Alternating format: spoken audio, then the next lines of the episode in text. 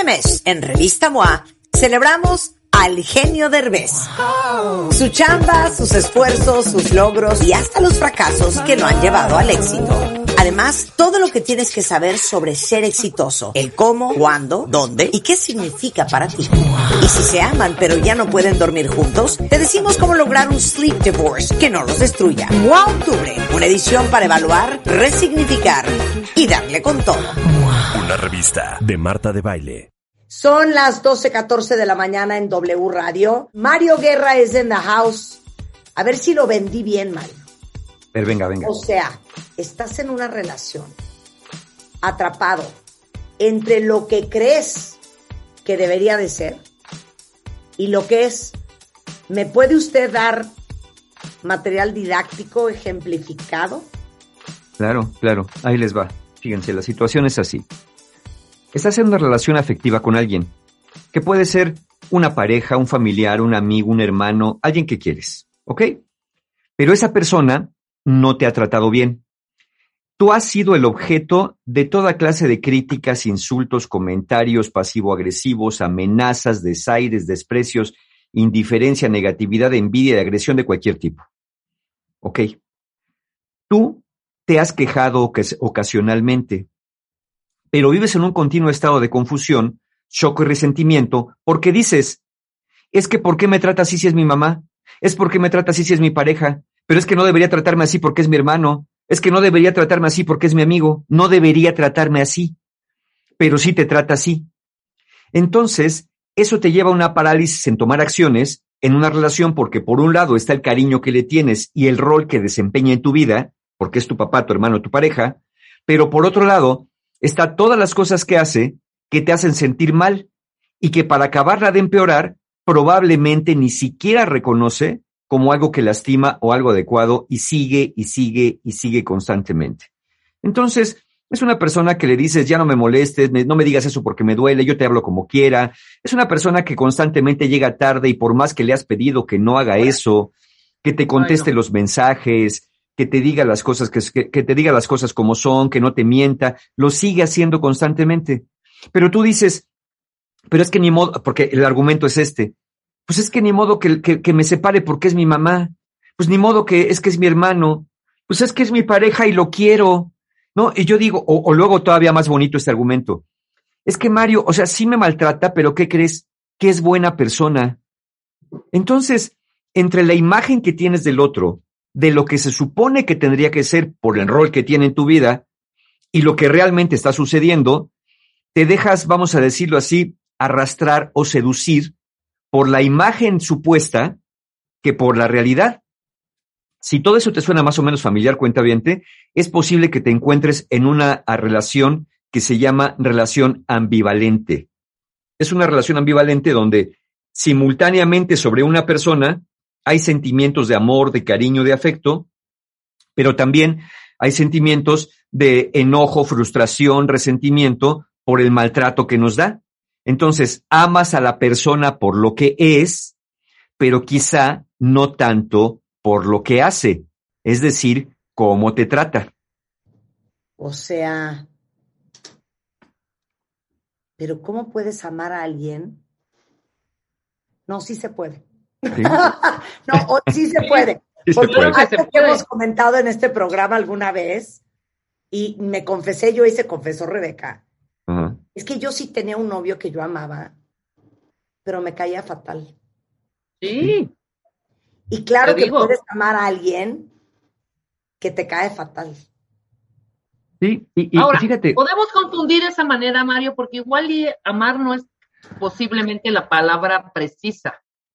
Yo creo que estábamos como apasionadas. Estábamos en, un, en, un, en un rush ahí, en un caminito medio, medio extraño. Estábamos encuernadas, por no decir otra cosa. Encuernadas, enculeitadas y este, teníamos, te digo, esa, éramos apasionadas. Sí, absolutamente. Y esto puede ser una posibilidad que el amor desbordado, apasionado, te haga quedarte ahí. Pero acá, acá esto es todavía más sutil. Tú tienes una idea. Por ejemplo, tú vas a ver un abogado para que te arregle un problema legal. Entonces ya le diste porque pues te pidió un anticipo para algo, para trámites, ya le diste un anticipo.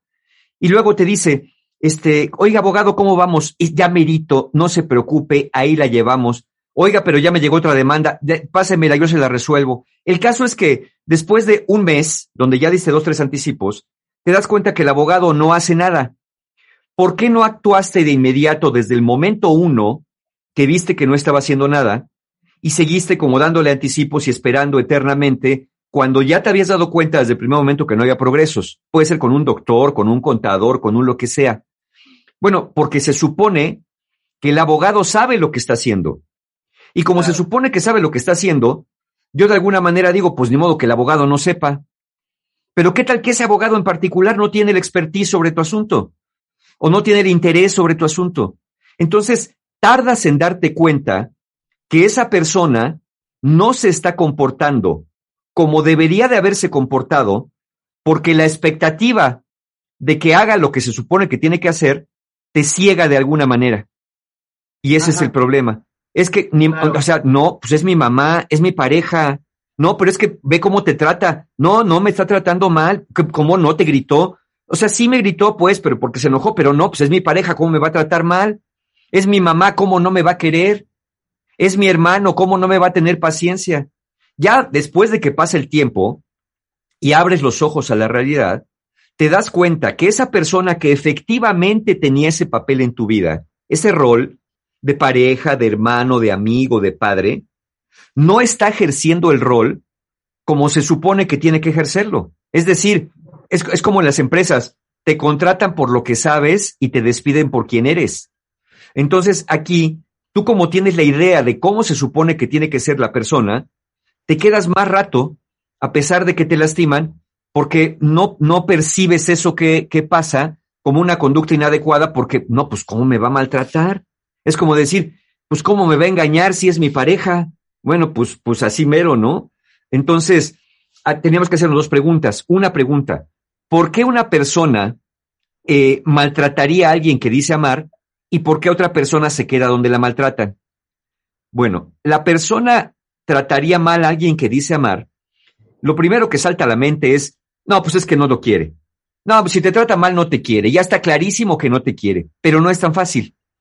Aunque esto puede ser cierto, en algunas ocasiones no es la única conclusión posible ni la más lógica.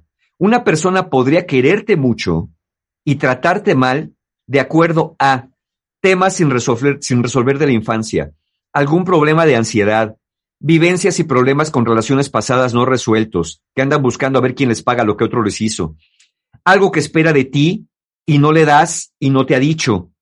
Hay personas que son muy agresivas, por ejemplo, en este sentido de, es que no me marcas, es que no estás, es que yo te marco, es que yo te doy y tú no me das, porque están esperando que la persona las cuide.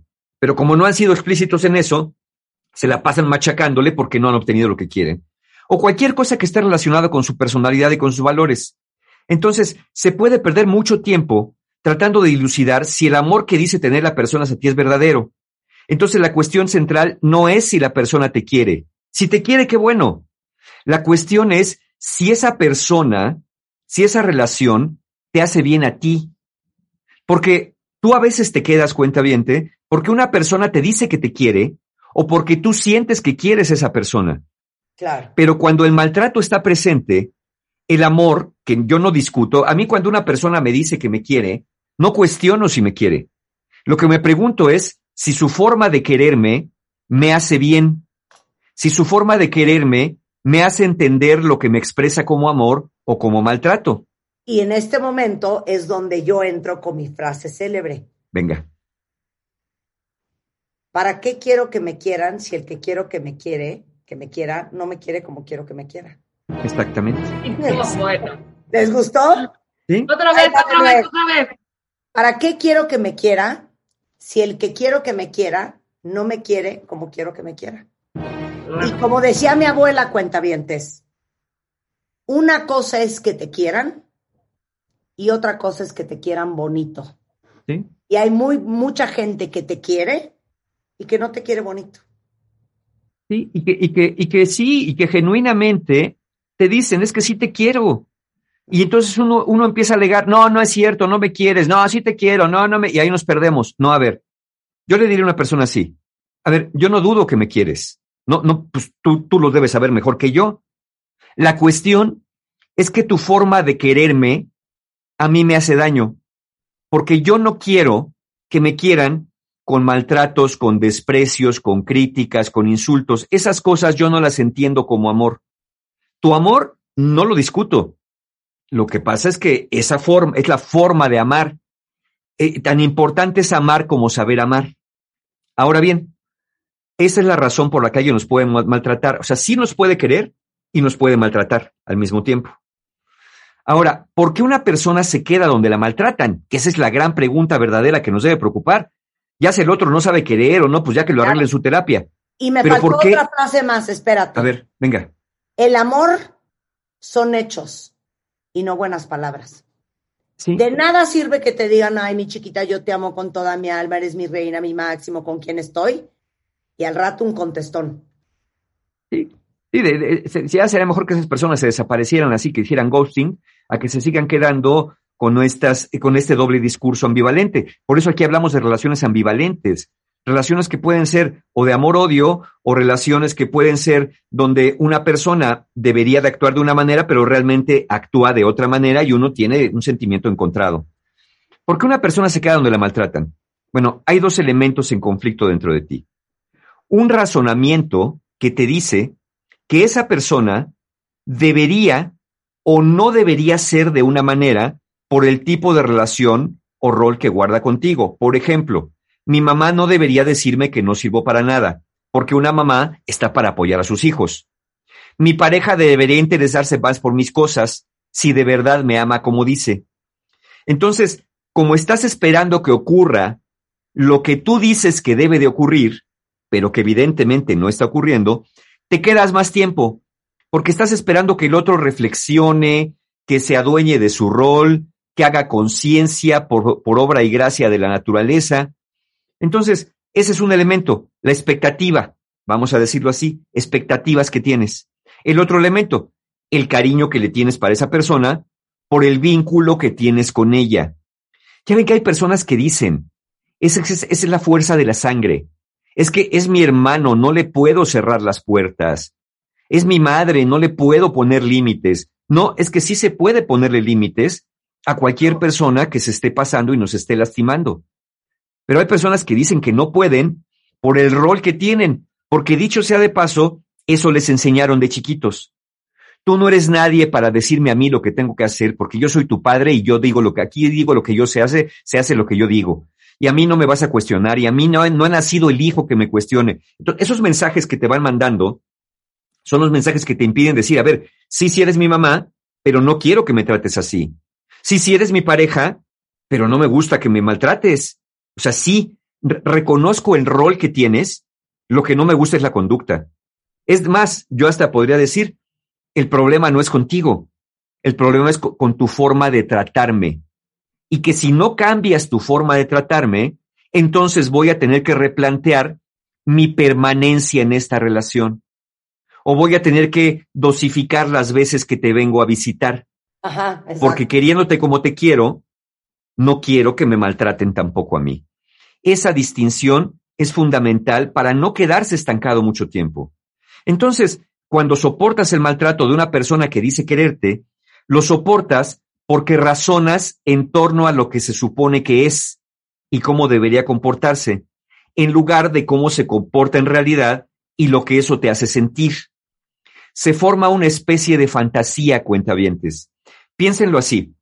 Imagínense que cada rol que alguien desempeña en una relación, pareja, padre, madre, hijo, amigo, hermano, es una especie de botarga.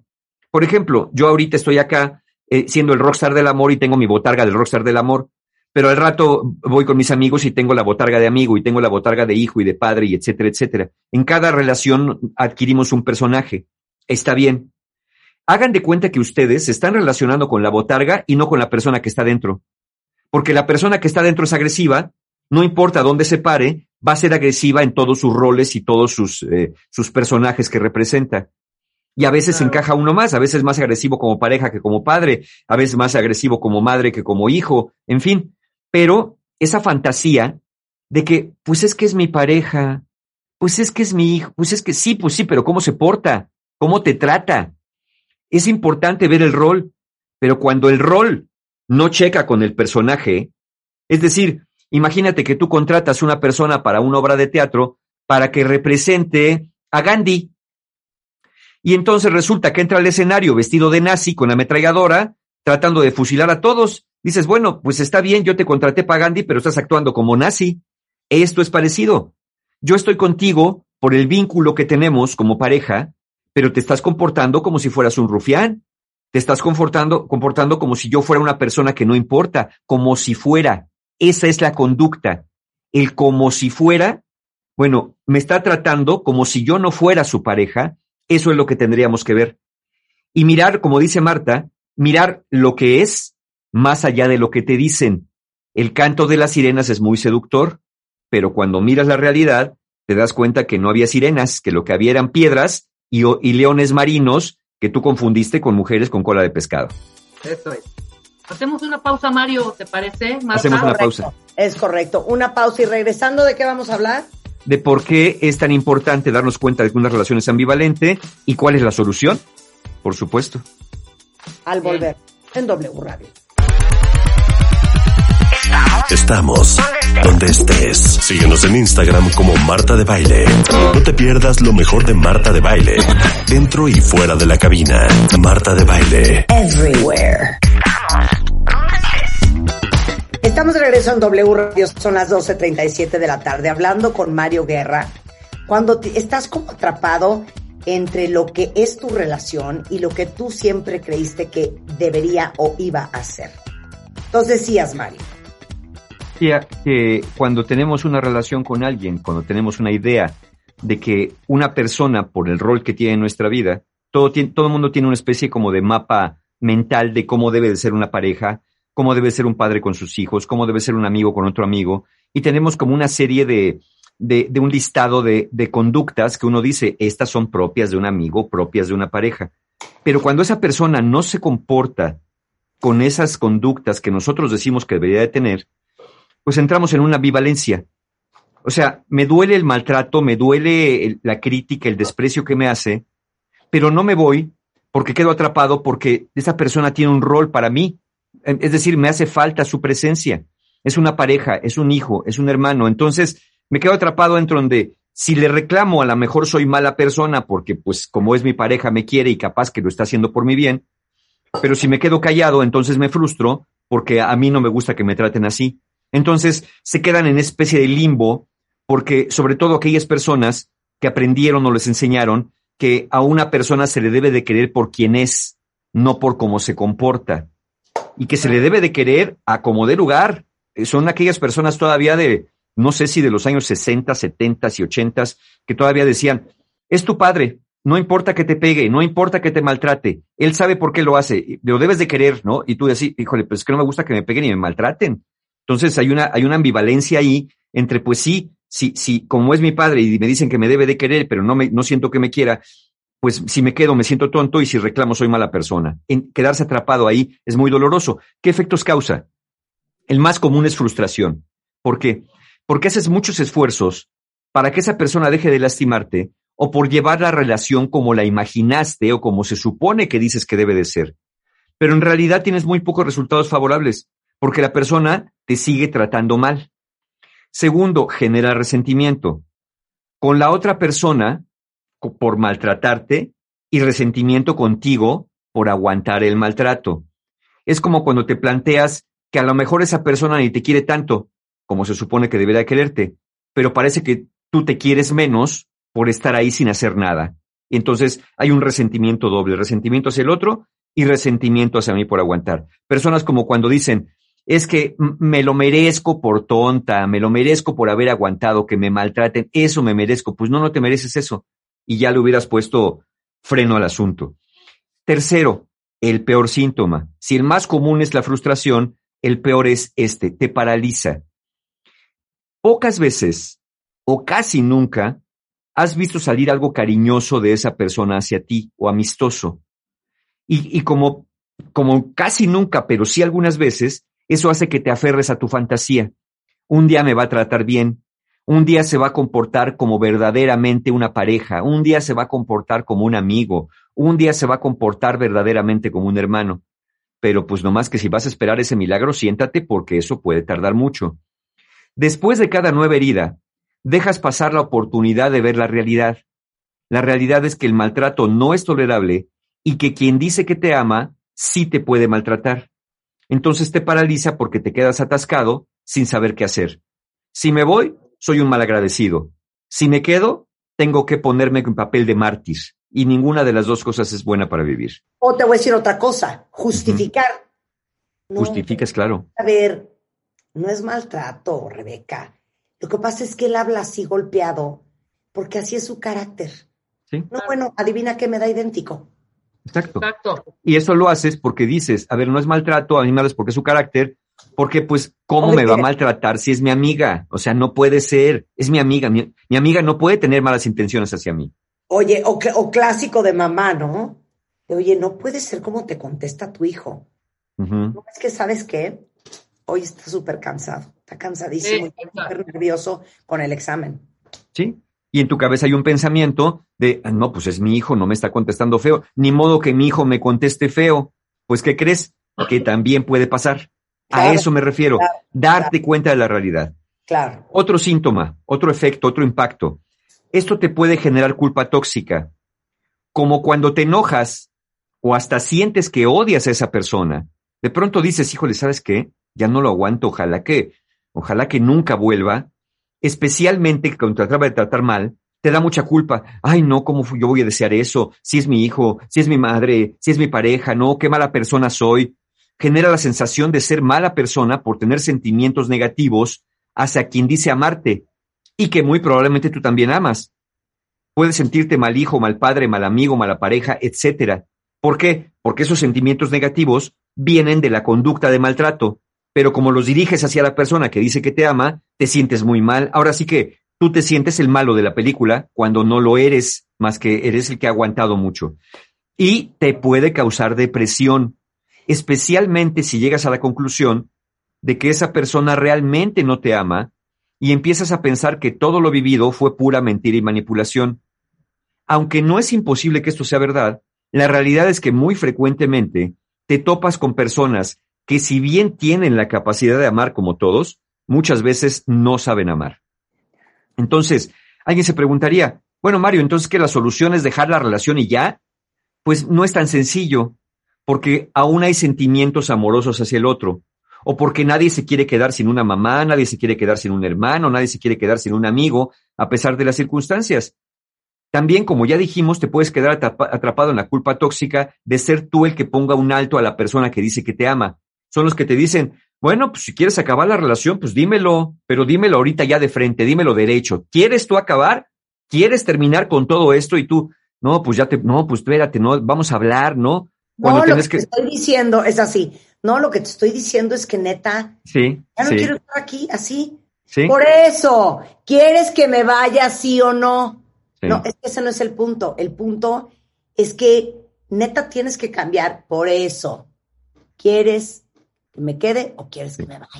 No, te, pues lo estoy, lárgate. Así, te si lo no estoy entiendes poniendo muy, querido, te lo estoy poniendo muy simple, Soledad. ¿Me largo o me quedo? Dilo ya, pero dilo de una vez. lárgate. Claro, te, ponen en esa disyuntiva y entonces Claro. te empiezan a manipular. Entonces, la idea, la idea cuentavientes, es que más allá del rol o relación, hagas conciencia cómo se comporta esa persona contigo y partir de ahí para decidir. Y para decidir tienen algunos caminos posibles, al menos tres caminos cuentavientes. Vayan pensando cuál es bueno embonar mejor. El primero, quedarte y amar a la persona como es, no como se supone o esperas que sea. Y ve si de- decidiendo eso, a ver, me voy a quedar así como viene el modelito, porque pues así viene el modelito. Ahora, ve si así puedes seguir amando y si esa relación, así como está, te hace bien como persona. ¿Cómo saber si una relación te hace bien? Ahí les van tres características. La primera, te permite ser tú. No tienes que andar pensando cómo te vas a portar con esa persona para que no se enoje, para que no te insulte, para que no te critique. Puedes ser tú libremente. Segunda característica para saber si te hace bien una relación. Te permite crecer. No se la pasa burlándote, criticándote, diciéndote, ay, ahora vas a aprender otra cosa, así estabas en la pandemia, quisiste aprender de todo y no aprendiste nada, eres un asno, ya mejor quítate de cosas, gasta el dinero en cosas productivas, no, no te la pasas tirando el dinero ahí, te permite crecer. Y tercero, te hace valorar esa relación desde el amor y no desde la ansiedad de perderla o la culpa de tener sentimientos negativos hacia el otro por lo que te ha hecho. Vives sin culpa, entonces, puedes ser tú, puedes crecer y vives sin culpa. ¿Y puedo poner una cuarta? Claro, venga. Esta es una prueba infalible. Cuando una relación te hace bien, cuando tú estás en tu casa, oyes el motor del coche, oyes que se abre la puerta, de que ya llegó, te da una felicidad y no sientes un hoyo en la panza. Claro, claro la ansiedad que te dice algo no está bien aquí, ¿no? Si cuando llega tu pareja te haces el dormido, pues por algo será, ¿verdad? Entonces, la clave, cuentavientes, es comprender que una persona que te ama, ya sea que se llame el rol padre, hijo, pareja, amigo o hermano, también te puede lastimar. Ese fue el primer camino, quedarte y amar a la persona como es, si es que eso te hace bien. Segundo camino, quedarte pero establecer nuevos límites dentro de esa relación. Y en este caso es importante hacerle saber al otro qué, de sus acciones o actitudes te lastiman y pedirle nuevas formas de interacción. Es decir, establecer nuevos límites dentro de una relación. Este segundo camino. El primero, te quedas y te aguantas. El segundo, te quedas, pero pones límites. O el tercero, repensar tu permanencia dentro de esa relación. Especialmente si ya le dijiste al otro con claridad, ¿qué de lo que hace te lastima? Porque ya se lo has dicho.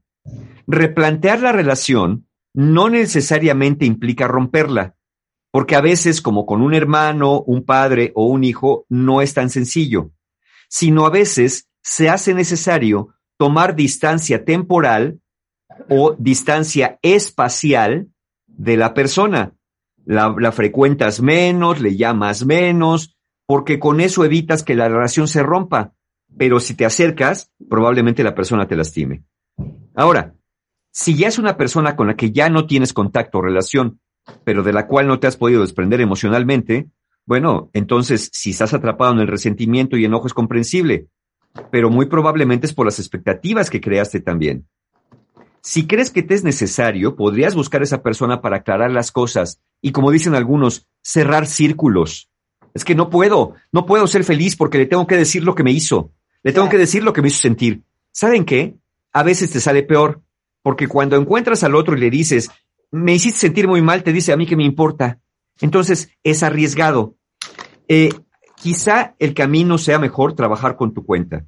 Muchas personas se quedan atrapadas en el resentimiento con alguien que ya no está en su vida porque dicen que están buscando justicia, cuando en realidad están buscando venganza. Lejos de preocuparse y ocuparse de sí mismas, estas personas están muy ocupadas y preocupadas en pensar cómo hacer pagar a quien nos lastimó. Sin embargo, a veces cobrársela sale más caro que la deuda original. Entonces, para terminar, ¿qué hacemos? Lo primero es ponte a salvo de una conducta que lastima. No importa si es un padre, un hijo, un hermano, una madre, una pareja, ponte a salvo, aléjate de la persona que está lastimando. Segundo, hazle saber a la persona que te está lastimando, cómo te sientes y si es que tienes interés en mantener la relación. Y finalmente, si la persona cobra conciencia, te pide perdón, cambia de actitud, bueno, entonces planteate seguir. Si no, planteate el tercer escenario, replanteate tu permanencia en la relación. Y si esa persona ya no está en tu vida por cualquier razón, considerar perdonar es una buena vía para liberarte de viejas deudas que no, no te permiten encontrar una genuina paz interior. Al final, las cosas no son como tú esperas, pero al final, así son las cosas. Plantéate, así como son las cosas, ¿quiero seguir? ¿Quiero poner nuevos límites? O mejor, agarro mis emociones y tomo un camino diferente al que estoy llevando. Esa respuesta la tiene cada uno de ustedes, cuenta. Claro, o me largo. Claro. Oye, porque aparte les voy a decir una cosa, creo que lo preguntaste el otro día, Mario. Sí. A ver, si a ustedes les dijeran que su pareja no va a cambiar, que así como está el día de hoy, así va a ser siempre, ¿se quedarían o se van? Porque les tenemos una noticia. Cambiar cuesta muchísimo trabajo. En general la gente no cambia. Puede modificar ciertas actitudes, pero hasta los que llevan años en terapia podrán decir, cambiar cuesta mucho trabajo. Lleva tiempo. Ahora, sin ganas. No, bueno. Sin voluntad. Olvídalo. Sin reconocimiento. Si cuando llegas con tu pareja le dices, oye, fíjate que me lastima, estás loca, te lastima que, ¿sabes qué? Es que eres bien sensible.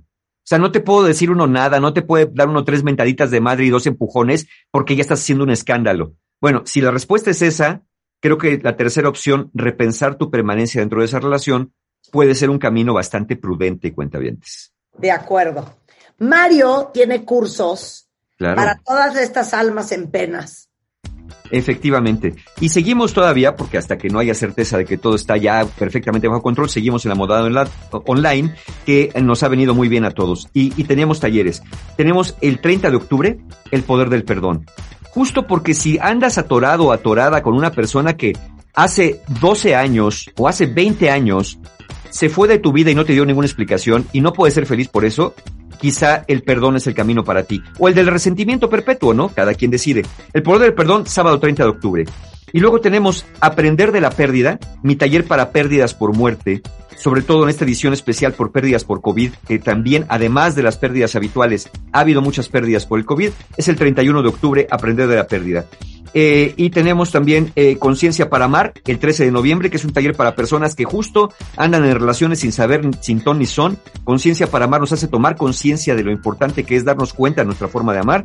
Y el día siguiente, Relaciones Rotas, 14 de noviembre, para que ya anden arrastrando y no anden con zombies, que ya no son parejas, que son parejas que no son, que parecen pero no son, como zombies, en Relaciones Rotas. 14 de noviembre, toda la información, formas de pago, como siempre, en la página de mis amigos de encuentrohumano.com, porque ya saben que online o presencial en su momento, siempre, siempre habrá un taller abierto con encuentrohumano.com. Te queremos, Mario, te queremos. Muchas gracias. para Rockstar del Amor. No ya saben, cuentavientes, si están en una de estas relaciones y las cosas no cambian, miren, váyanse a cualquier tienda de autoservicio departamental, escogen unos tenis, pagan los tenis, se ponen los tenis y salen corriendo. ¿Te gustó? Buena idea. Son las 54 de la tarde. Oigan, ya saben que hoy que hemos hablado muchísimo de salud y de comer bien, de estar bien suplementado, si algo hemos aprendido en esta época del COVID es lo importante tener el sistema inmune al tiro. Y desde el sistema inmune hasta poder evitar el riesgo de presentar algunos tipos de cáncer como cáncer de colon, de mama, cervicuterino, próstata, leucemia, linfoma. Todo esto está científicamente documentado. Que sea más difícil que te dé COVID, pero que si te da COVID, se te complique mucho menos, la paz es menos peor. Y déjenme decirles que no hay nada que les pueda recomendar mejor que lo que ya saben que llevo diciéndoles mucho tiempo, la vitamina D. 4.000 unidades de vitamina D todos los días. La gran mayoría de nosotros tenemos deficiencia de esta vitamina, por eso es tan importante que todos los días se tomen su pasita de Histofil. La venden en cualquier farmacia, cualquier autoservicio, no necesitan receta médica y de verdad, todos los días tómense su vitamina D3 de 4.000 unidades, se llama Histofil. Y aparte de todo lo que les acabo de contar, si quieren tener el pelo y la piel bonita, también necesitan tomar vitamina D. Eso es histofil.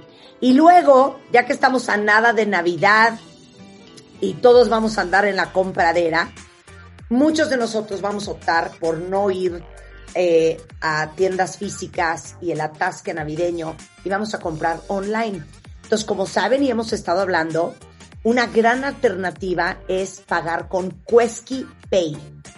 Eh, Pay va a ser un iconito que les va a aparecer en muchísimos e-commerce, eh, en donde ustedes pueden pagar digitalmente eh, todo su shopping online y lo mejor de todo, y eso es algo que ofrece solamente Quesky Pay, es que lo que sea que compren, lo pueden pagar en quincenas sin intereses. Si compraron que un vestido, unos zapatos, un reloj, cuando ya estén en el checkout a la hora de pagar, si les sale el, iconito Quesky Pay, ese es el icono para pagar a quincenas sin intereses y es una maravilla. Eh, hay muchas tiendas afiliadas. Ahí les va. Steve Madden, Gran Vía, Kipling. Lo único que tienen que hacer es meterse a esa página de la tienda, llenan su carrito, ponen Quesky Pay a la hora de salir como forma de pago, completan el formulario y tan tan se acabó. Y les tengo otra Uber felicidad de Quesky Pay. Hasta el 22 de octubre eh, tienen 20% de descuento en lo que sea que compren si usan el código Quesky, que es con dos Ks, Quesky 2020, en todos los comercios que participan. O sea, si ustedes están haciendo su shopping a la hora de salir y pagar, si ponen Quesky Pay y ponen el código Quesky 20, lo que sea que estén comprando les va a costar 20% menos, cortesía de Quesky Pay. Toda la información, queskypay.com. Con esto nos vamos, estamos de regreso mañana en punto de las 10 de la mañana. Pásenla muy bien, nos vemos el resto de la tarde en redes. Y les tengo una noticia.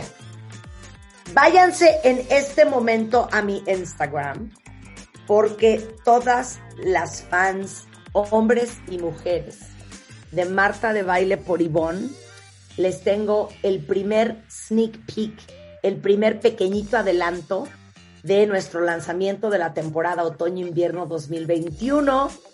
Entonces, en este momento lo voy a postear para que si se mueren de curiosidad de ver un poquito de lo que viene, ahí lo van a ver. Estamos de regreso mañana en punto a las 10. Adiós. Marta de Baile Everywhere. Síguenos en Facebook como Marta de Baile y en Twitter, arroba Marta de Baile.